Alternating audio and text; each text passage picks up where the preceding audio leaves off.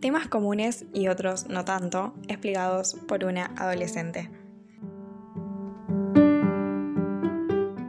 Hola, este es mi primer podcast y tuve una idea original, creo, para contar cosas de una manera entretenida desde mi punto de vista como adolescente, pero también preguntando en mi círculo social sus opiniones e investigando en internet para tener una idea más variada y acertada sobre los temas que vamos a hablar.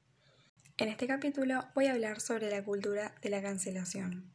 Vamos a empezar con qué es y de dónde viene. Esta práctica se estuvo haciendo muy famosa en los últimos años con la expansión de las redes sociales y la anonimidad que da estar detrás de una pantalla. Nadie sabe realmente quién sos. Y esto te da una libertad casi infinita a opinar lo que quieras y ser súper moralista con respecto a lo que hacen los otros con sus vidas. Según Wikipedia, es el fenómeno extendido de retirar el apoyo moral, financiero, digital y social a personas o entidades mediáticas consideradas inaceptables. Dicho de una manera más fácil, se llama cancelar y es algo que se hace con artistas y empresas por cosas que dijeron o hicieron. Básicamente es una manera de polarizar las opiniones, es decir, o estás a favor o estás en contra, no hay punto medio, no hay grises. En sus comienzos se hacía por cosas más serias. Ahora el problema es que se hace con temas sin sentido o banales y muchas veces son sacados de contexto con maldad o ganas de molestar.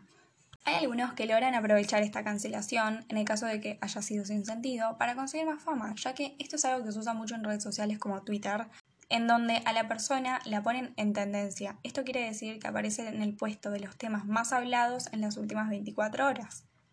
Así que, quieran o no, esto hace que otros que no están tan informados sobre lo que está pasando entren a ver porque esta persona está en tendencia. Algunos van a opinar sin informarse, pero otros tal vez se den cuenta de que no es tan así la razón de la cancelación y entren a investigar el perfil de este famoso.